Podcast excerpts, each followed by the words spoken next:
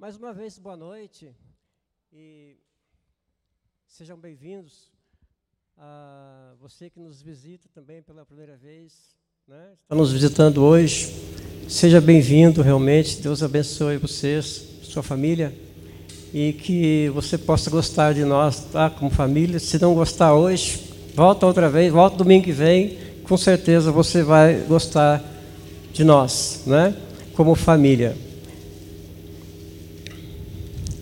Nós estamos, é, nesse mês de agosto, compartilhando uma série de, da mensagem, Operação Oikos.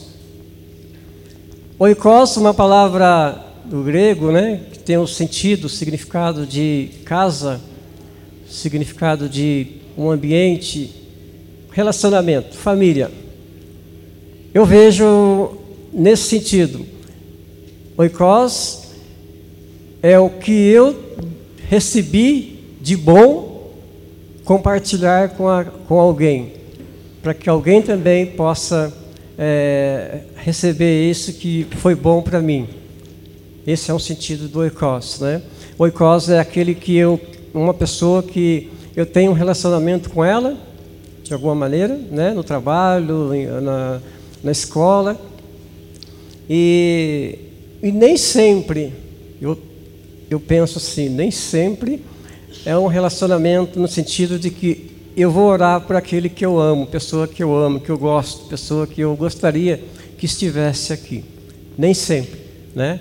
Nós temos que, sem acepção, olhar para os dois lados. Eu também quero orar por aquela pessoa que às vezes eu não simpatizo muito, que às vezes lá na, na, na fábrica é cri-cri, né? no trabalho pega no pé da gente, eu vou orar até, né, para que ela também possa receber aquilo que de bom eu recebi. Se eu, se eu conheci Jesus e é bom para mim, eu quero que ela também conheça. E se eu fui salvo, Jesus me salvou, então eu quero que ela também seja salva. Não é porque é a pessoa que eu gosto, né, uma pessoa que eu tenho simpatia, mas as pessoas que eu também não tenho, né, também pode ser o nosso oikos, o meu oikos. Amém? E eu quero compartilhar com os irmãos nesta noite o tema das, é, Conquistando Espaço. E eu queria convidar você para abrir sua Bíblia comigo em Atos dos Apóstolos, no capítulo 8.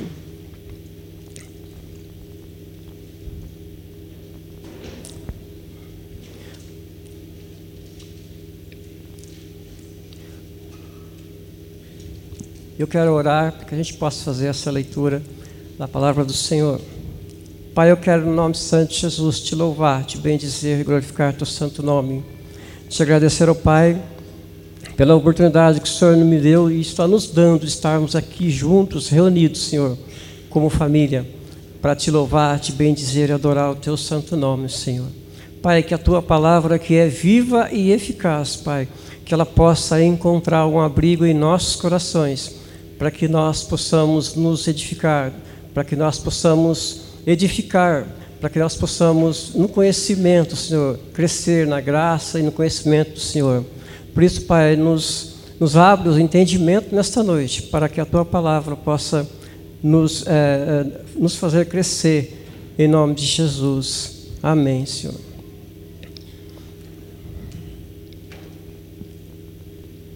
Capítulo 8 de Atos dos Apóstolos, do versículo 26 até o versículo 40. Diz assim a palavra do Senhor.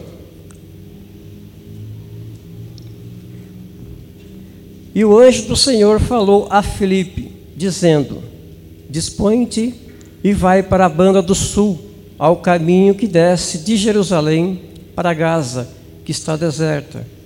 E levantou-se e foi.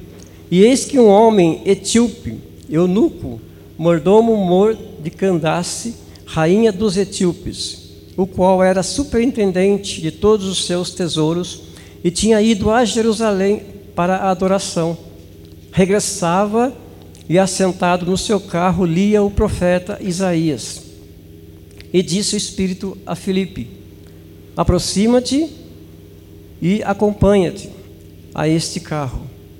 E correndo Filipe ouviu que lia o profeta Isaías e disse: Entendes tu o que lês? E ele disse: Como poderei entender se alguém não me ensina? E rogou a Felipe que subisse e com ele se assentasse. E o lugar da escritura que ele lia era este: Foi levado como a ovelha para o matadouro, e como está mudo o cordeiro diante do que o tosquia. Assim não abriu a sua boca. Na sua humilhação foi tirado o seu julgamento. E quem contará a sua geração? Porque a sua vida é tirada da terra. E respondendo o eunuco a Felipe, disse: Rogo-te, de quem diz isso o profeta? De si mesmo ou de algum outro? Então Felipe, abrindo a sua boca, e começando nesta escritura, lhe anunciou a Jesus. E indo eles caminhando, chegaram ao pé de alguma água, e disse o eunuco: Eis aqui a água que impede que eu seja batizado. E disse Filipe: É lícito se crês de todo o coração. E respondendo ele, disse: Creio que Jesus Cristo é o Filho de Deus. E mandou para, parar o carro e desceram ambos à água. Tanto Felipe como o eunuco e o batizou. E quando saíram da água, o Espírito do Senhor arrebatou a Felipe e não o viu mais. O eunuco e jubiloso continuou o seu caminho. E Felipe se achou em Azoto e indo passando anunciava o evangelho em todas as cidades até que chegou a Cesareia. Amém?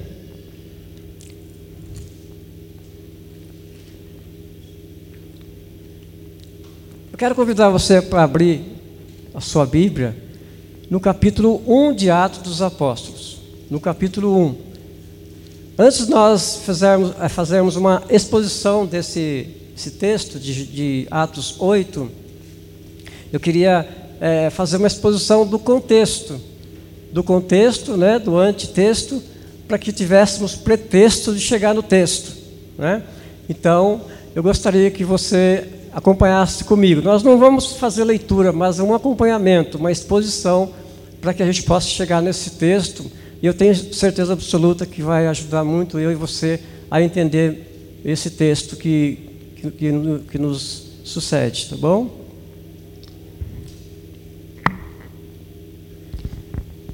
No livro de Mateus, no capítulo 16, não precisa abrir, Mateus 16, 18, diz assim a palavra: E disse Jesus a Pedro: Tu és Pedro, e sobre esta pedra edificarei a minha igreja, e as portas do inferno não prevalecerão contra elas. Há um provérbio de, é, popular que diz: a expressão máxima do ódio e a expressão máxima do amor se cruzaram naqueles dois pedaços de madeira. O sofrimento e a dor se harmonizaram. Jesus ele foi crucificado, ele foi crucificado, ele morreu e no terceiro dia ele ressuscitou. Aleluia. Jesus ressuscitou. E durante 40 dias em que ele esteve com seus discípulos, ele foi instruindo os seus discípulos em cada coisa que ele gostaria. E duas instruções que ele deu aos seus discípulos. Ele disse para eles assim: Não saiam, Atos dos Apóstolos, agora você, Atos dos Apóstolos, capítulo 1, versículo 4, diz assim: Não saiam de Jerusalém enquanto não receberem do alto a promessa do Pai. No versículo 8, ele diz assim: Pois receberei virtudes do Espírito Santo e sereis minhas testemunhas em Jerusalém, em toda a Judéia, em Samaria até os confins da terra. No capítulo 2, agora você vai para o capítulo 2. No capítulo 2, nós lemos a história da descida do Espírito Santo. Aquele prometido do Pai desce sobre os discípulos, sobre os apóstolos, reunidos num cenáculo em Jerusalém, onde eles aguardavam a promessa que Jesus havia feito. E ali, ali também nasce a igreja. A igreja do Senhor Jesus Cristo nasce naquele dia, dia do Pentecoste. Nasce a igreja de Jesus. E a igreja então ela vai vivendo. No capítulo 3, você já vai acompanhando, ela vai vivendo. Capítulo 3 de Atos,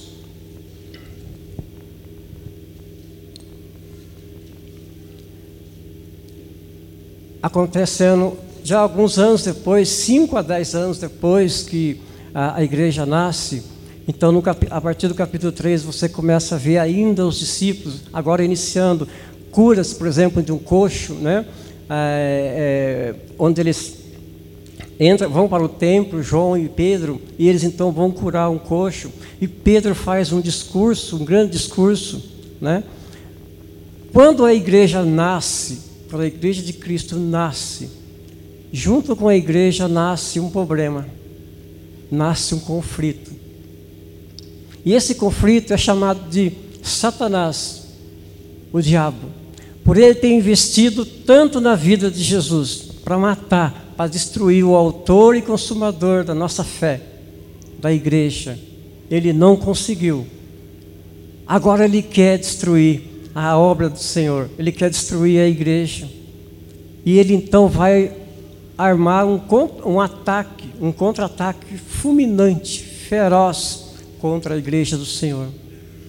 A partir do capítulo 4 de Atos dos Apóstolos, a primeira, a primeira ataque de Satanás, ele vai fazer um ataque de perseguição, de violência física, prisões, ele começa a fazer, é, usar de prisões dos, dos, apóstolos, ele começa a usar de, de ameaças, de proibições com os, os, os discípulos, os apóstolos. A partir do, do, do versículo do capítulo 4, ele vai tentando de toda maneira usar um esquema para poder destruir a igreja. Só que quando ele ataca a igreja de Jesus, ataca os apóstolos, aí então a igreja se une mais, ela vai se unir em oração. Eles se unem. E aí então nós dissemos assim: as portas do inferno não prevaleceram contra a igreja do Senhor. Amém? O diabo então ele não desiste, ele parte para uma outro ataque. E dessa vez ele vai fazer um outro, outro, outra estratégia. Ele vai atacar agora através da corrupção. Ele vai usar a corrupção dentro da igreja para poder destruir a igreja. Então ele pega um casal de dentro da igreja, um casal de dentro da igreja, e ele então coloca no coração desse casal a, a mentira, o engano, né? para que eles possam chegar diante dos apóstolos, diante dos pastores, né? Eles possam chegar lá e mentir, né? Porque se eles conseguem fazer isso, mentir para o pastor, mentir para os apóstolos, né? Então ele consegue destruir a igreja através de mentiras dentro da igreja, mentiras, falsidades, engano, todo tipo de, de corrupção que possa acontecer dentro da igreja. E eles então chegam para é, para contar essa mentira, para falar uma mentira aos pastores né, da, da igreja, mas eles caem mortos, né, aos pés dos apóstolos, eles caem mortos. E aí nós dizemos assim: que as portas do inferno, mais uma vez, não prevaleceram contra a igreja de Cristo. O diabo não desiste, mais uma vez, no capítulo 6. Agora ele vai investir mais uma vez contra a igreja de Cristo. E agora ele vai usar, sabe o que? Ele vai usar a distração. Ele, ele vai fazer assim: eu vou distrair os pastores, eu vou distrair o pastor na igreja, eu vou distrair os, os presbíteros, vou distrair os, uh, os apóstolos, né? Eu vou distrair eles porque enquanto eles estiverem distraídos, nós destruímos a igreja, os membros da igreja, acabamos com a igreja. E como que eles fizeram? Como que Satanás fez? Ele usou a distração dos, dos pastores, porque os pastores, os presbíteros, os apóstolos tinham três missões, que era o ministério deles: o ministério da oração, eles tinham o ministério da palavra e o ministério de capacitação dos líderes. Esse é o ministério do pastor, é o ministério do presbítero, é o ministério dos apóstolos. Não tem outro ministério para eles, né? E eles então fizeram o seguinte: vamos fazer, ele fez, né? Murmuração na igreja. Aí começou aquele povo murmurar, murmurar porque ah, não recebeu a cesta que devia, murmurar porque o pastor não fez isso, murmurar porque a equipe não fez isso, a murmurar porque o supervisor, porque o líder, porque o outro membro. A murmuração começou dentro da igreja. Aqui nós não temos, né? mas lá aconteceu a murmuração.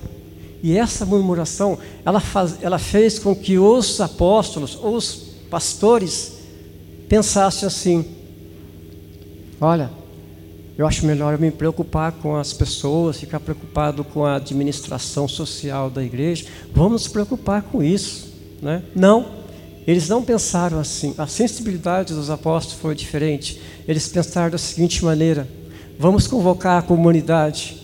E ao convocar a comunidade, nós vamos encontrar, vamos achar sete homens, homens cheios do Espírito Santo, homens cheios de fé, para que eles, esses homens, eles possam trabalhar na administração da igreja, enquanto que nós, pastores, presbíteros, apóstolos, nós estaremos é, com a nossa mente, nosso coração voltado na igreja para a oração, para a palavra e para a capacitação dos líderes, das pessoas. Então eles chamaram Procoro, chamaram Nico, é, Nicolau, chamaram Timão, que não é nada, Timão, chamaram Pármenas, chamaram Nicolai, chamaram Estevão e chamaram Filipe. E eles então começaram é, a partir desse momento, né, foi é, impuseram as mãos sobre eles e eles se tornaram os diáconos da igreja de, de Jerusalém. E como diácono, então eles faziam a parte que era da, da diaconia, né? E os pastores, os presbíteros não tinham mais envolvimento com essa parte. Né? Só que, por incrível que pareça, o diabo não ficou satisfeito com isso. O diabo então decidiu partir para cima da igreja, agora com uma outra forma de, de ataque. E agora era perseguição mortal. E ele parte para matar, para tirar a vida mesmo dos membros da igreja. E quem que eles fazem isso? Com quem que eles fazem? Estevão, o homem cheio do Espírito Santo, o homem cheio de fé, um homem que é, é, era, não era só um diácono, ele era um grande, um grande evangelista. E o diabo então vai, através de, da morte de Estevão, tentar destruir a igreja. Só que alguma coisa sempre cooperam para o bem né, daqueles que amam a Deus. As coisas cooperam. Porque a partir da morte de Estevão, aconteceu uma grande dispensão, aconteceu uma grande diáspora, como chamam, onde os discípulos, aqueles discípulos de Jesus, eles, por causa da morte de Estevão, por causa da perseguição, eles acabaram saindo de Jerusalém, eles fugiram, foram embora para outros lugares. Se cumpriu aquilo que Jesus falou. Jesus tinha dito para os discípulos o seguinte: Não saiam de Jerusalém enquanto não receberem do alto a promessa do Pai. E eles levaram isso tão literal, né, tão coisa, que eles ficaram mais de 10 anos dentro da igreja, dentro de Jerusalém, não saíram para evangelizar. Não, eles deveriam ter saído para evangelizar e eles não saíram, porque eles já tinham recebido o Espírito Santo, era, eles tinham que evangelizar, mas eles não foram, eles ficaram ali. E aí, a outra, a outra a instrução de Jesus Sereis minhas testemunhas foi preciso que uma perseguição acontecesse na igreja de Jerusalém, para que o, os discípulos pudessem sair de Jerusalém e fazer a obra do Senhor. Estevão foi o primeiro Marte. Estevão foi um, a razão pela qual a igreja então sofreu essa, essa fuga, né? essa saída de Jerusalém. Estevão morre, se torna o primeiro Marte da história cristã, da era cristã. Né? E no capítulo, isso no capítulo 7 e no capítulo 8, nós, nós encontramos então uma, um, um dos discípulos, um dos diáconos, ele sai de Jerusalém, Filipe, ele sai de Jerusalém e vai para Samaria. E lá em Samaria ele começa a evangelizar. Esse diácono começa a evangelizar, começa a pregar o evangelho, anunciar, falar de Jesus. Né?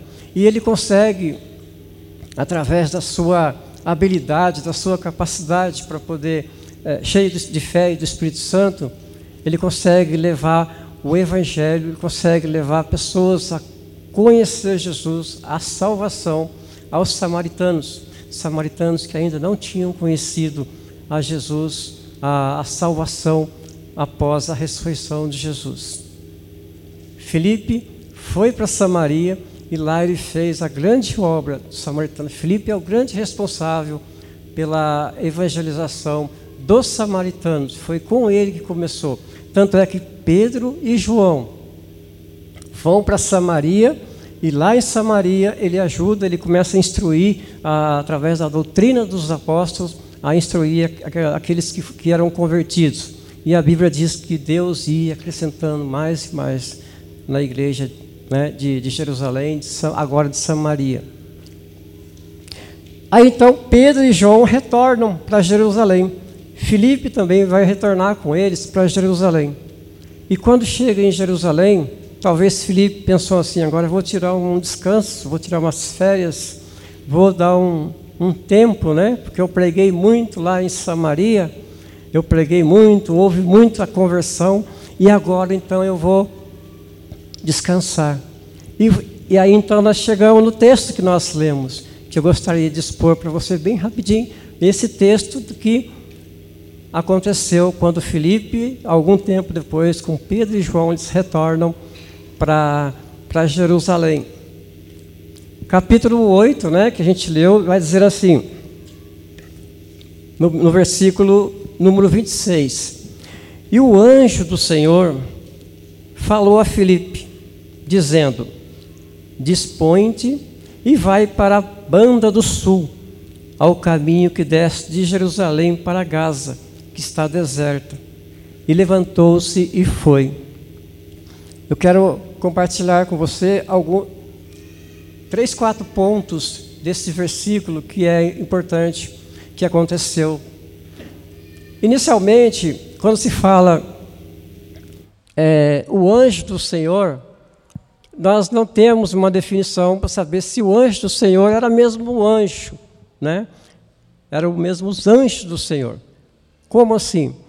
O anjo do Senhor é, que nós falamos, nós usamos muito, por exemplo, é, Gabriel, que era o mensageiro, Miguel, ou outro anjo. Poderia ser esses anjos. Sim, poderia. Mas também poderia ser o próprio Senhor Jesus. Porque numa cristofania, a presença de Jesus. Assim como com Paulo e no Antigo Testamento se fala também da presença de Jesus, também poderia ser o anjo do Senhor, o próprio Senhor Jesus, falando com Filipe, levando essa mensagem para Filipe. E em terceiro poderia ser também que esse anjo do Senhor, que a Bíblia fala, poderia ser o pastor da igreja. Era um pastor. Por quê? Porque se você ler lá em Apocalipse, vai ler que João, quando, escreve Apocalipse, ele diz: Jesus escrevendo ao anjo que está na igreja em Éfeso, ao anjo que está na igreja em Esmirna, ao anjo que está na igreja em Tiatira, ao anjo que está na igreja em Filadélfia. Então, o anjo que está nessas igrejas é o pastor. Eu creio que seja o pastor aquele que é o responsável. Jesus manda uma carta, escreve uma carta para ele, para que ele possa ler na comunidade. O nosso anjo aqui, quem é? Não fala não, né? então é o nosso pastor. E diz assim: E o anjo do Senhor falou a Filipe, dizendo: Dispõe-te. Né? Uma coisa interessante desse, que bom colocar é o dispor, essa disposição, né? O anjo não chegou para Filipe e disse assim: Você está disposto a ser líder na, na minha igreja? Você está disposto a ir lá na Zona Sul? Você está afim? Você quer? Me parece que aqui não é isso a pergunta que o anjo está dizendo. O anjo não está dizendo isso se você quer. Você quer ser ou você quer ir? Não, ele não está dizendo isso. Ele está dizendo dispõe. Ou seja, se prepara, fique pronto, esteja pronto, vai e vai fazer. Ele não falou você quer, né, para Filipe. Ele diz assim: dispõe-te e vai para a banda do sul. Né? Seria dispõe-te e vai lá para a zona sul. Ele vai lá, né? Dispõe-te e vai para a banda do sul, ao caminho que desce de Jerusalém para Gaza, que está deserto. E levantou-se e foi. Aí você vê a prontidão, a palavra de Deus dizendo: levantou e foi. Eu, eu pergunto, eu pergunto assim: será que Felipe na minha opinião e na sua opinião, será que Felipe estava dormindo? Será que ele estava dormindo e recebeu uma mensagem através de um sonho? Ou o pastor chegou lá e bateu nele, né? Porque era Pedro, era João que estava ali, e falou assim: Felipe, acorda, dispõe, rapaz, está na hora de ir, você tem que ir, receber uma mensagem para você ir. Será que ele estava dormindo? Porque a Bíblia diz que ele levantou e foi. Será que ele estava sentado em algum lugar, dentro da igreja, ou sentado na, na varanda, ou na, na, frente da televisão, não sei. Ele estava sentado lá e tal, e de repente alguém chega e diz para ele: levanta, levanta, e vai. Né? Ou será que ele estava de joelho? Será que ele estava de joelho, orando, e de repente ele, alguém chegou para ele e disse: levanta, e vai, ele levantou e foi. E o interessante é que essa mensagem que Felipe recebeu, ele não questionou a mensagem. Ele não questionou, ele não perguntou, ele não, não fez perguntas para o anjo ou para o mensageiro. Né? Ele simplesmente levantou e foi. Ele obedeceu. Aqui o forte desse versículo é obedecer. Ele obedeceu, ele não questionou. Eu, tenho, eu se alguém chegar em mim, se o pastor chegar em mim e falar, levanta, Chiquinho, e vai. Pra, Vai fazer o quê? Né? Ele nem sabia o que era para fazer. Aqui não diz o que era para ele fazer. Aqui ele estava ele tava fazendo algo que ele não sabia. Lembra da história de Abraão? Abraão, sai da tua parentela, sai da tua casa, da casa dos teus pais e vai para uma terra que eu te mostrarei. Mostrarei. Ele nem sabia para onde que era. E Felipe também é a mesma coisa. Felipe não sabia do que era para ser feito. Pelo menos é o que nós lemos e entendemos da palavra aqui. Ele não sabia, né? Ele levantou e foi. Obediência de Filipe. E aqui a sensibilidade, né? A sensibilidade de Filipe para ouvir a mensagem. Ele poderia pensar assim: será que é Deus mesmo que está falando, está mandando eu ir? Vai que eu vou lá e dou com os burros na água, né? Fazer o quê? Né? Será que não? Será que é Deus que está falando? Será que não é o mundo que está falando para mim? Será que não é o homem? Será que não é minha carne? Né? Ele poderia ter questionado assim, porque nós questionamos, né? Ele poderia ter questionado também. Será que é Deus mesmo que está falando? Né? A Bíblia fala, por exemplo, de Gideão, né? Olha, Gideão, ah, eu ouvi a voz de Deus, mas se for mesmo o Senhor, né, que esteja molhado aqui, seco aqui. Mas Agora eu quero ao contrário, eu quero que esteja seco aqui e molhado aqui. Ele questionou. Mas Felipe não questiona, Felipe não questionou, ele obedeceu e ele foi. A sensibilidade de Felipe. Felipe era um perito em ouvir a voz do Senhor. E perito é o que eu tenho que ser, o que você tem que ser. Perito em ouvir a voz do Senhor. E como se, e como se torna perito? É um relacionamento com o Senhor. A oração da palavra, né? a oração da palavra, do, da, do devocional. Eu, eu, eu posso contar para você sobre a questão de perícia, um, um fato que aconteceu com, com, comigo, né? com a, na minha família. Nós morávamos no Jardim da Granja, uma casa, no Jardim da Granja, e a gente estava pagando, assim, estava tendo uma dificuldade com a água, pagando muito alto demais a água para poder, né? Aí eu falei para a Ângela, eu falei assim, eu vou procurar alguém que possa descobrir o que está acontecendo. Acho que está tendo um vazamento aqui, né? Aí eu encontrei um senhor lá, um pedreiro, falei para ele, ele falou assim para mim, não, pode deixar que amanhã cedo eu vou na sua casa e eu vou descobrir onde é que está esse vazamento. E ele foi de manhã, Aí ele chegou lá, chegou com um monte de, de ferramenta, tudo, né? Eu falei assim, ah, ele vai quebrar todo o quintal aqui, né? Porque é tudo cimentado, né? Ele vai quebrar todo o quintal para descobrir onde é que está esse vazamento. E aí ele pegou, chegou, colocou as ferramentas dele do lado assim, e falou assim, ah, o registro é lá, né? Sim, ah, o registro é lá. Aí ele chegou lá, foi, pegou um cabo de vassoura. Pegou um cabo de vassoura, colocou o cabo de vassoura no ouvido assim, e ia andando com o cabo de vassoura. Aí eu falei, que isso, né? Loucura é essa, né? Daqui a pouco ele falou para mim assim, seu Chiquinho, por favor, vem aqui, põe o ouvido aqui.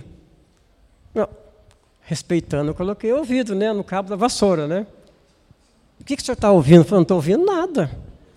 Eu tô, estou com o ouvido, não tem nada. Ele falou, aqui que está o vazamento. Eu falei, não, não, não. Bom, eu não vou falar nada, mas eh, para mim não tem nada aqui. Mas ele falou para mim: daqui a pouco eu te chamo de novo para você ver. E ele fez um buraco assim na, no quintal, fez um buraco, e daí ele chamou eu falou assim: ah lá, dá o vazamento.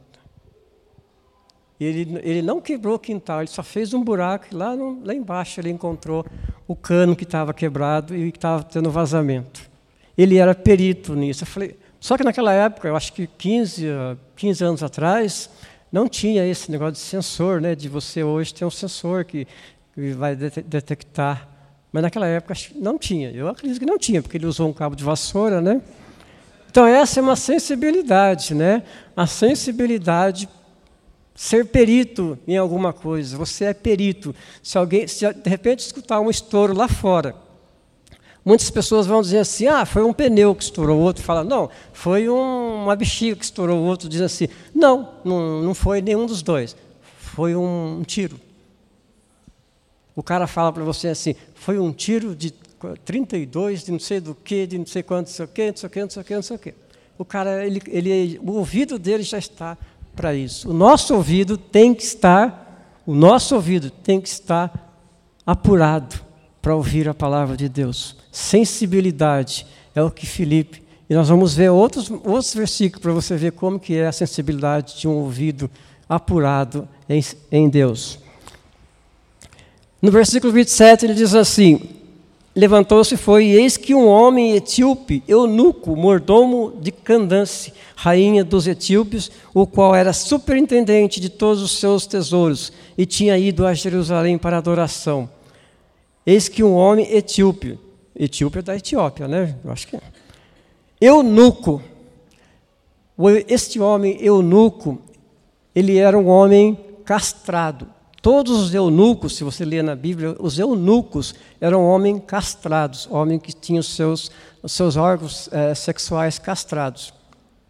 Eles eram os responsáveis, né? esses homens eram responsáveis zelar pela rainha né, pela, pelas mulheres do rei. Então eles tinham que ser chamados de eunucos porque eles eram castrados.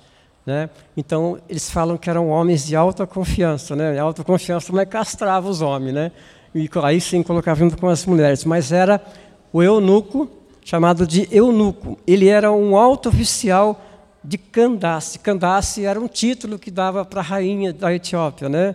Do, dos etíopes. Né? Era Candace, o qual era superintendente, ele era um, um ministro das finanças Esse homem era um ministro das finanças, né, do tesouro lá da, da, da Etiópia.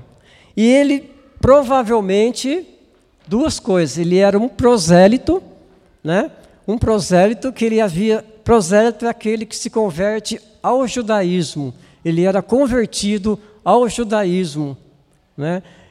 Ele era um prosélito ou então ele era um judeu de nascença, né? Ele, porque ele estava indo em Jerusalém para adorar Senhor, a Deus. Ele, tava, ele foi lá para adorar a Deus. E para você ter uma ideia, de, Jeru, é, de, de Gaza até Jerusalém são 100 quilômetros. E naquela época não tinha Uber, não tinha, né? Imagine você 100 quilômetros que alguém saiu de, de, não, não especificamente de Gaza, mas um pouco mais para frente da cidade de Gaza, ele foi até Jerusalém para adorar a Deus. Às vezes dá uma preguiça de vir daqui, né, do, do, do Michigan aqui para adorar, né, dá ruim. Mas ele andou, ele foi 100 quilômetros para poder adorar a Deus, né? Ele regressava, versículo 28 diz assim: regressava e, assentado no seu carro, lia o profeta Isaías. Ele estava lendo, ele foi para Jerusalém, ele, ele adorou o Senhor em Jerusalém, e ele retornava na sua viagem. Eu acredito que é, ele estava numa carruagem, né, num, num carro, e eu acredito que tinha outros dois eunucos puxando a, a carruagem, mais ou menos dessa, dessa forma né? não tinha nada de motor, de cavalo também eu, acredito que não. Mas ele estava regressando de Jerusalém, após ele ter ir lá participar do culto, né, de adoração a Deus, ele regressa, está regressando, e ele está lendo o livro de, do profeta Isaías. Naquela época, a, a Bíblia que nós temos hoje, ela é separada, bonitinha, né? Eu falo para você assim, vai lá para Isaías 53, e você vai lá bonitinho, Isaías 53, né? Vai lá para Salmo 126, e você vai lá no Salmo 126, ou 119, no, no, no versículo 11, e você vai certinho. Mas nessa época não havia essa separação. Então não havia capítulo, não havia versículo, e não havia separações de, de livros. E ele estava com um rolo, né, um rolo da, da, da escritura, onde ele estava lendo o texto que era de Isaías 53, que era o versículo 7 e o versículo 8. Né? E no, e no versículo 29 diz assim: E disse o Espírito a Filipe: Aproxima-te e acompanha a este carro. Eu, eu vejo assim que esse é o, é o, é o como o Wilson fala, né, é o cerne, né, o coração do texto, porque ele fala muito conosco aqui como igreja, igreja em célula, né? A gente não consegue, ele fala para Felipe, né, a, a sensibilidade de Felipe para ouvir. Ele ouviu primeiro o anjo, né, o anjo ou o pastor, mas é o anjo, o mensageiro. Agora a sensibilidade de Felipe para ouvir o Espírito Santo falando com ele: Felipe, aproxima do carro, chega lá perto do carro, né? E é justamente para mim, para você, nós dizemos assim: aproxima daquela pessoa, aproxima lá no ônibus, aproxima no trabalho, aproxima lá na escola. Você não vai ganhar ninguém para você, para Jesus, se você não aproximar. Foi isso que aconteceu. Felipe se aproxima do carro. Ele não chegou no carro assim, gritando para o cara: O que? aí? O que está acontecendo? Por que, que você está aí? Não, ele chegou e aproximou. O Espírito Santo disse para ele: aproxima e acompanha.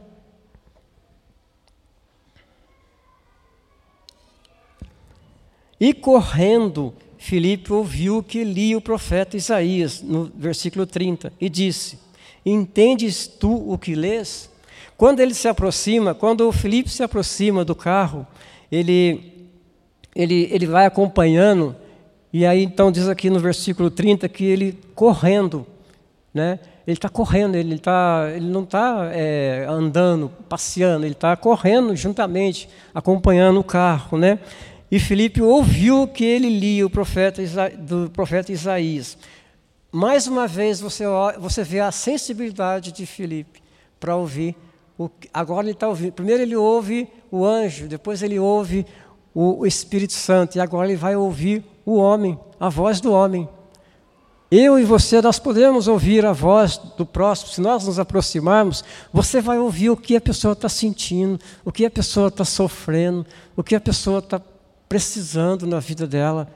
Você, você só vai ter esse sentimento da pessoa se você se aproximar, se eu me aproximar da pessoa.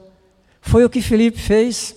Ele se aproximou, ele correu junto, ele ficou observando, ele ficou acompanhando ao, ao eunuco, né, aquele tio, aquele homem, e depois que ele ouviu o que o homem estava lendo, porque naquela época não se lia que nem hoje eu leio. Eu vou ler a minha Bíblia, eu leio com os olhos.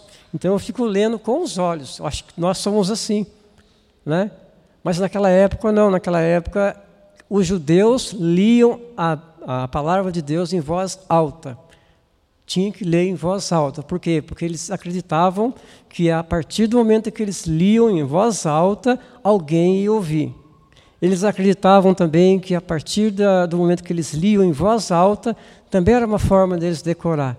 Era uma forma deles, eles pensavam também assim que se eu ler em voz alta, Deus ouve melhor. É lógico que Deus ouve de qualquer mas era uma, uma, uma, forma que eles interpretavam dessa maneira, né? que era que eles se leem em voz alta. E ele, ao ler em voz alta, né, o profeta Isaías, que era o, o capítulo 53 e o versículos 7 e 8, Filipe era um homem o quê? Filipe era diligente. Ele era um diligente, ele era a sua diligência, a sua a, a sua excelência com a palavra de Deus. Ele conhecia, ele sabia. Não é porque ele era um diácono, não, porque ele era um homem cheio de fé e do Espírito Santo. Filipe, então, ele entendeu, ele viu, ele, ele ouviu o que o eunuco, o que o etíope estava lendo. E aí então ele pergunta, uma, uma pergunta intencional né, de, de Filipe. Você está lendo é, talvez ele pergunte assim: você está lendo é, Isaías 53? Né? Você está entendendo o que você está lendo? É uma pergunta intencional. Você está lendo? É, você está entendendo o que você está lendo? Né? E ele disse: Como poderei? A resposta do, do, do eunuco foi: Como é que eu posso entender se não tem quem me ensina? E ele então roga a Filipe que subisse com ele e se assentasse você aproxima, ele aproximou do homem, ele acompanhou o homem, ele ouviu o homem, né? E ele é, respeitou o homem, né? O que o homem estava lendo e ele intencionalmente, intencionalmente ele é, fez aquela pergunta, né? Para ele. Sabe o que ele conquistou? Ele conquistou espaço. Você conquista espaço na vida de qualquer um se você fizer esses passos que Felipe fez de aproximar da pessoa. Aproximar é respeitar, amar as pessoas como as pessoas é, né, do jeito que as pessoas são, e você amar, respeitar as pessoas, entender as pessoas, aproximar e acompanhar as pessoas, né? E aí você vai conquistar espaço, o espaço para que você possa trabalhar. Olha, quando ele faz. É, essas perguntas intencionais são perguntas que eu posso fazer e que você pode fazer. Você não precisa conhecer as pessoas para poder fazer perguntas para as pessoas. Eu tive experiência né, de, de, de fazer essas perguntas para algumas pessoas, eu sempre costumo fazer isso. Ah, eu, eu chego para uma pessoa e pergunto para ela assim: Você conhece Jesus? Né? Eu vou contar três rapidinho. Eu perguntei para a pessoa: Você conhece Jesus? Ela falou: Eu conheço. Eu busco Jesus todos os dias. Eu busco Jesus. Quanto tempo você busca Jesus? Olha, eu busco Jesus já há 15 anos, a pessoa falou. Eu falei assim: Nossa, está na hora de você parar de buscar. Hein? A pessoa olhou para mim assim, já. Estou entendendo. A Bíblia fala que uma vez quando você encontra, cessam-se as buscas. Você tem que parar de buscar. Você tem que viver o Cristo agora. Paulo não fala, agora não sou eu quem vivo, mas Cristo vive em mim. Você não tem que buscar mais. Você encontrou? Encontrei. Então viva agora o Cristo. Você tem que viver Ele. Você se lembra da mulher da, da, da moeda, da dracma? Aí ela falou assim: Eu lembro. Ela procurou, procurou, porque ela tinha perdido, ela não achava, ela foi procurando. Mas quando ela achou, ela fez festa. Ela não procurou mais, porque ela tinha encontrado. Uma outra vez eu perguntei para uma pessoa: Você conhece Jesus? A pessoa falou assim: Olha, conheço. Mas eu vou dizer para você: eu conheço Jesus, conheço a mãe dele, conheço o pai dele, conheço o tio dele, conheço todo mundo da família. Eu falei: Não, estou perguntando se você conhece Jesus. Né? A pessoa interpretou errado. Aí teve que explicar para a pessoa conhecimento de Jesus. Um dia eu estava descendo uma, a escada do, do, eh, onde eu morava, era, era alto, e eu estava descendo. E aí estava subindo um casalzinho, sim, senhor, né? E uma senhora subindo assim, daí eles falaram para mim assim, Ei, seu Chiquinho, hein? Para baixo todo santo ajuda, hein? Aí eu parei assim e falei, é, Santo Antônio, para cima só Jesus. Aí eles pararam assim, ficaram olhando para mim, né? Mas são, são, não na maldade, na arrogância, mas no sentido de perguntas e respostas que possam dar a aproximação, né? fazer com que a pessoa eh, venha interagir. Né? E o lugar, ele diz assim, no 32, e o lugar da escritura que ele ia era este: Foi levado como ovelha para o matadouro, e como está mudo o cordeiro diante do que o tosquia. Assim não abriu a sua boca. Na sua humilhação foi tirado o seu julgamento, e quem contará a sua geração? Porque a sua vida é tirada da terra. Esse trecho é o versículo 7 e 8, que se você abrir na sua casa, se você abrir lá em Isaías 53, você vai ver que é o versículo 7 e 8 que o etíope estava lendo, né, e que Filipe entendeu. 34 ele diz assim: Respondendo o eunuco a Filipe, disse: Rogo-te, quem diz isto o profeta? Desse mesmo ou de algum outro? Ele não estava entendendo, né? Ele leu o texto, ele estava lendo todo o texto que estava ali, mas ele não entendeu. Né? Eu também tinha essa dificuldade na, antes da minha conversão. Eu lia a Bíblia, mas para mim era escuro, não, não entendia nada né, do que estava acontecendo. E quantas e quantas pessoas nas nossas vidas, pertinho de você, lá na sua casa, no, seu trabalho, que fala para você assim: eu leio a Bíblia todo dia, mas a pessoa não entende nada. Ela lê porque é um ritual que ela, que ela, ela tomou, mas ela não entende. Às vezes ela precisa de você, precisa de mim para poder ensinar. E com essas perguntas, né, essas perguntas intencionais, é que a gente consegue chegar no coração da pessoa. Você entendeu? Ah, você leu o que hoje? Ah, eu li, é, é, eu li Jeremias, né? Ah, Jeremias, e o que, que você, o que, que diz lá em Jeremias? Ah, eu, eu, eu esqueci, né? Então você vai, se você é dirigente, você vai poder explicar para a pessoa, para o seu amigo, seu colega de trabalho, a, a respeito da palavra de Deus. Quando eu falo de ser diligente, é justamente no sentido de que Filipe foi um homem diligente com a palavra do Senhor, com aquela missão, com aquela mensagem que foi, é, foi dada para ele, para ele, é, para ele levar. Então Filipe abrindo a sua boca e começando nessa escritura, ele começou a ensinar. Esse é o primeiro passo você ensinar, o ensino. Você precisa ser diligente para poder é, ensinar com excelência, com amor, as pessoas que vão questionar, que vão perguntar. Pessoas que perguntam, mas por que, que o Deus de lá é o Deus, o Deus do antigo é o, é o Deus do novo? Por que essa diferença? Por que isso? Por quê? Por que, que se fez? Por que, que se matava? Por que hoje não pode matar? Né? Por que, que Deus matava no antigo e agora no novo ele fala para não matar? Mas são dois deuses diferentes. Né? São questionamentos que estão aí nas pessoas aí fora e que nós, como dirigentes, pessoas responsáveis realmente com o Evangelho de Jesus, nós temos essa missão de ser dirigente. E o primeiro passo de Filipe aqui foi ensinar. Ele ensinou o eunuco sobre aquilo que o eunuco tinha dificuldade para entender. Filipe foi lá e ensinou. O segundo passo, ele anunciou Jesus. Ele não só ensinou, porque às vezes vai ficar ensinando teologia, coisa, é uma coisa. Você ensina a teologia, você ensina é, a Bíblia para a pessoa, mas você tem que falar de Jesus. Você tem que falar o que Jesus fez na sua vida, o que Jesus fez por você, que transformação ele fez na sua vida, na minha vida.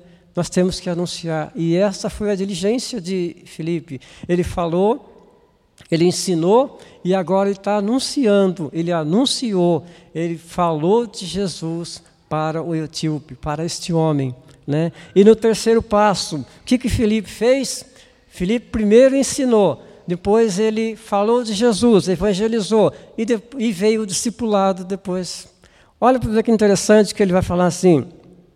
E indo eles caminhando, chegando ao pé de alguma água, e disse ao, eunuco: Eis aqui água, quem impede que eu seja batizado? Para ele chegar nesse ponto é porque ele foi discipulado.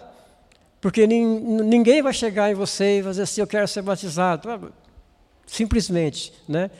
O discipulado é um discipulado que às vezes pode demorar um dia, dois dias, um mês, dois meses, três meses, mas pode às vezes demorar uma hora.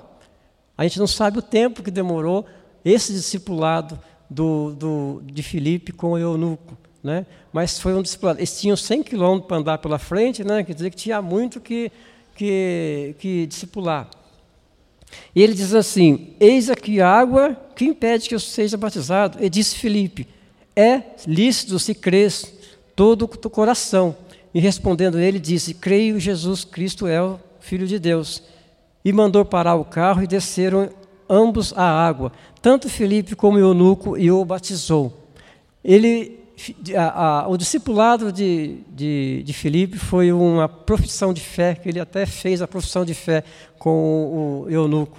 Né? Chegou até a fazer uma profissão de fé com ele. Né? E aí então chega um ponto que ele diz assim: Olha, tem água aqui, eu quero ser batizado. Né?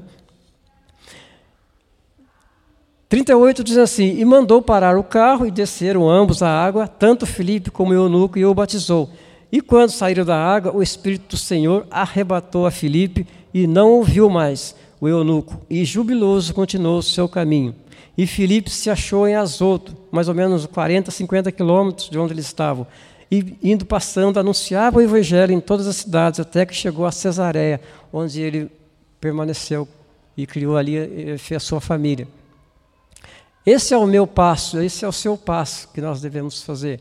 Né? Nós devemos ensinar, devemos anunciar Jesus, falar de Jesus para todas as pessoas, né? todos aqueles que não ouviram ainda, e temos que discipular. O discipulado faz parte da, da, da nossa, nossa vida como igreja, o discipulado faz parte. Né? E aí diz assim, que você ensina, evangeliza, discipula batiza e espera o arrebatamento. e fica esperando que um dia nós seremos arrebatados, entendeu? Quem sabe você vai discipular um só, assim que Felipe, Felipe havia, havia batizado milhares de pessoas lá em Samaria. Né? E de repente agora Deus chama ele para é, discipular apenas um, né? apenas uma pessoa. Quem sabe você e eu nós vamos batizar uma pessoa e, e de repente arrebatado, né? A missão nossa era essa. Quando eu fui fazer um, é, uma missão em Monteiro Lobato, eu, a Ângela e o Pedro, nós oramos a Deus, pedindo a Deus uma estratégia para poder trabalhar na cidade e poder pregar o evangelho na cidade com as pessoas que ali estavam, né? E Deus deu para nós uma estratégia, que é a estratégia que eu e ela, né, que nós os chamamos de visão 3 D. Visão 3D. Essa era a nossa visão. Visão 3D e visão 3C. Deu para entender, né? 3D e 3C. D de dado e C de, de cachorro. Eu vou explicar para você, porque eu tenho certeza absoluta que nós vamos sair daqui hoje, estou encerrando, e eu vou passar para você essa visão, como igreja, que eu creio, eu acredito, Deus usa de formas diferentes, nem sempre Deus usa da mesma maneira, né? Mas eh, é uma visão que você pode sair daqui, que você pode aplicar, porque Jesus aplicou, Filipe aplicou, e eu tenho certeza que o Espírito Santo pode também é, fazer com que eu e você aplicamos também essa fórmula, né? Não é uma estratégia humana, é uma estratégia da própria palavra de Deus. Visão 3D. A primeira, o primeiro D é disposição. Se você não tiver disposição para fazer, você pode falar assim: ah, não estou disposto, ah, eu estou. Né? Não, você precisa ter disposição. Você precisa dizer assim: Senhor, eu estou disposto a pagar o preço, seja qual for o preço. Eu quero estar disposto, disposto na igreja, disposto a, a, ao Senhor, disposto à obra, à missão que o Senhor me der. Eu estou disposto, à minha disposição, para fazer o que? Eis-me aqui, envia-me a mim. Não é eis-me aqui, envia a ele, não. É eis-me aqui, envia a mim. Você precisa estar disposto, eu quero estar disposto. Esse, é, esse é o meu desafio, é o nosso desafio. Felipe, ele só fez essa porque ele estava disposto. Havia uma disposição de Filipe. Filipe estava na disposição. Né? Ele estava em prontidão, ele estava pronto. Ele falou: Eis-me aqui, pode me enviar. O segundo D é disponibilidade. É você estar disponível para fazer o que tem que ser feito. Você não é estar disponível para fazer a obra. Oh, eu quero estar disponível para poder cantar lá na igreja, para tocar, para não, não é, não é isso a disponibilidade. Você e eu, nós temos que estar disponível para Deus. Irmãos, se você, irmãos e amigos, se você disser para Deus na sua oração, Senhor, eu estou disponível, Deus vai usar você no, aonde você estiver, do jeito que você estiver. Ah, eu não posso ser usado, eu, eu não posso, eu não estou disponível, porque eu trabalho das seis da manhã às seis da tarde. Eu não estou disponível, então. Não, não é isso que Deus está falando, não é isso que a palavra diz. Você tem que estar disponível, como eu, estar disponível 24 horas por dia, sete dias por semana. 30, 31, 28 dias por mês, 365 dias por ano. Você tem que estar disponível. Se você estiver trabalhando numa fábrica, Deus pode pegar você na fábrica, tirar você de dentro da fábrica, levar você no lugar que Ele quer, para você pregar o Evangelho, trazer você de volta para a fábrica e ninguém vê. Ou se alguém vê, alguém porque mandou você fazer algum trabalho, mas era Deus que está usando. Você precisa estar disponível. Eu preciso estar disponível diante de Deus, a Deus. Não é disponível para fazer obras, não é disponível. Não, não é isso. Porque se for olhar para isso, você não vai estar disponível. Ah, eu não estou disponível para ir lá no lugar, eu não estou disponível para cantar, eu não estou disponível para tocar, eu não estou disponível para servir. Mas não é isso que eu falo. Filipe, ele estava disponível. Tanto é que ele mal chegou em Jerusalém, e já estava disponível para fazer a obra que o Espírito Santo direcionou. E o terceiro D é diligência, diligente. Você precisa e eu preciso ser diligente. Assim como Felipe, ser diligente é alguém que tenha é, amor, respeito, carinho e excelência no trabalho para Deus. Não é aquele é, o pastor não é o presbítero, não é o apóstolo, não é o líder, não é o obreiro, o diácono, meia boca, como se fala, né? Não, excelência, que se faz com excelência o trabalho de Deus. Ser diligente. Eu e você, nós precisamos ser diligentes. Felipe foi diligente. Felipe, no, tudo aquilo que o Espírito Santo falou, tudo aquilo que o anjo falou, Felipe ouviu e foi e fez com diligência. Ele fez com amor, ele foi diligente. Amém? Os três C agora, né, para encerrar. Os três C. Primeiro C, conquistar pessoas. Esse é o primeiro C. Conquistar pessoas para você.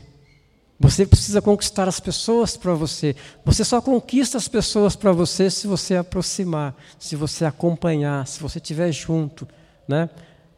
Felipe ele andou talvez 100 quilômetros para poder é, discipular um eunuco, né? E você e eu, às vezes a gente não tem coragem nem de passar do outro lado da rua para discipular ou para falar de Jesus para o vizinho nosso que é de frente ou de lado. A gente não tem essa coragem, né? Mas conquistar as pessoas para você é primeiro você ganhar a pessoa. Ganha a pessoa com confiança, com amor, com respeito, sabe? A pessoa passar a confiar em você. Conquiste as, as pessoas para você. Amizade com as pessoas, relacionamento com as pessoas. Isso é conquistar pessoas para você. Não sai por aí querendo conquistar é, pessoas para Jesus sem antes conquistar as pessoas para você, que você não consegue. Você não vai conseguir. E se você conseguir, você consegue o máximo fazer as pessoas virem na igreja. A pessoa não é, não é o que eu quero, vai embora. Porque você não ganhou a pessoa para você. Você faz as pessoas às vezes até correr de você, né? Mas você não ganha as pessoas, você não é relacional, você não é uma pessoa social, você não tem esse relacionamento, então você está com um problema sério, né? Esse é o primeiro, primeiro passo. O segundo passo é conquistar espaços e coisas. Depois que você conquistou as pessoas, para você, você vai conquistar espaço e coisas. Foi o que Felipe fez. Ele conquistou o eunuco, ele conquistou tio para ele primeiro. Depois ele conquistou espaço. Espaço foi, ele conseguiu é, subir na carruagem com ele, ele conseguiu sentar na carruagem com ele. Eu e você vamos conseguir entrar na casa de, dessa pessoa, vamos sentar com a família, conversar com a família da, dessa pessoa e vamos poder ensinar. Coisas é isso, é ensinar. Coisas é ensinar. Coisas é você evangelizar. Você vai ter espaço para ensinar, para evangelizar e para discipular e vem para batizar. Você conquistar espaços, conquistar coisas. E o último é conquistar pessoas para Jesus. Se você fizer os dois, primeiro você conquista as pessoas para Jesus. Essa é a minha missão, essa é a nossa missão, a missão minha e a sua, de, de podermos é, conquistar espaço para poder conquistar pessoas para Jesus. Essa é a nossa missão. Né? Essa é a palavra que o Senhor tem para mim e para você nesta noite, em nome de Jesus. Eu quero orar com você, por você, para que nós possamos sair daqui com essa visão, a visão de ser realmente disposto, disponível e diligente com a palavra do Senhor e com a vida em Deus, né? Conquistar pessoas para nós, né? Para mim, para você, conquistar espaço e coisas e conquistar pessoas para Jesus. Pai, em nome do Senhor Jesus, graças te damos, ó Pai, Senhor do céu e da terra. Te louvamos, te bendizemos, Pai, e te agradecemos nesta noite, Senhor, pelas, pelos grandes benefícios que o Senhor fez, o Senhor está fazendo, Pai, nas nossas vidas, na vida de cada um dos que estão aqui, Pai, e também através da internet, que está nos ouvindo, Senhor. O Senhor tem feito maravilhas, o Senhor tem sido grandioso, tem feito grandes coisas em nossas vidas, Pai. Pai, eu te louvo nesta noite, te agradecendo, Pai, pela tua palavra, que essa palavra, Pai, que é viva e eficaz, essa palavra que é provada, essa palavra que é realmente uh, lâmpada para os nossos pés, que é luz para os nossos caminhos, Senhor. Pai, nos, nos ajuda, Pai, a guardar no coração a tua palavra para não pecar contra ti. E nos ajuda, Pai, a ser realmente teus discípulos, Pai, teus, é, é, teus evangelistas, Pai, aqueles que vai anunciar em todos os lugares do mundo, os confins da terra, Pai, a tua palavra, o teu amor, aquilo que Jesus fez naquela cruz por cada um de nós. Nos abençoa nesta noite, abençoa a nossa semana, Senhor. E que aqui, Pai, possamos ser realmente imitadores daquilo que Felipe fez daquilo que o Senhor, Pai, fez através de Filipe, o Senhor possa fazer também através das nossas vidas, em nome de Jesus, Pai. Essa é a nossa oração nesta noite. Amém, Senhor. Amém. Uma boa semana para vocês, uma boa semana para todos, que realmente sejamos discípulos do Senhor. Amém?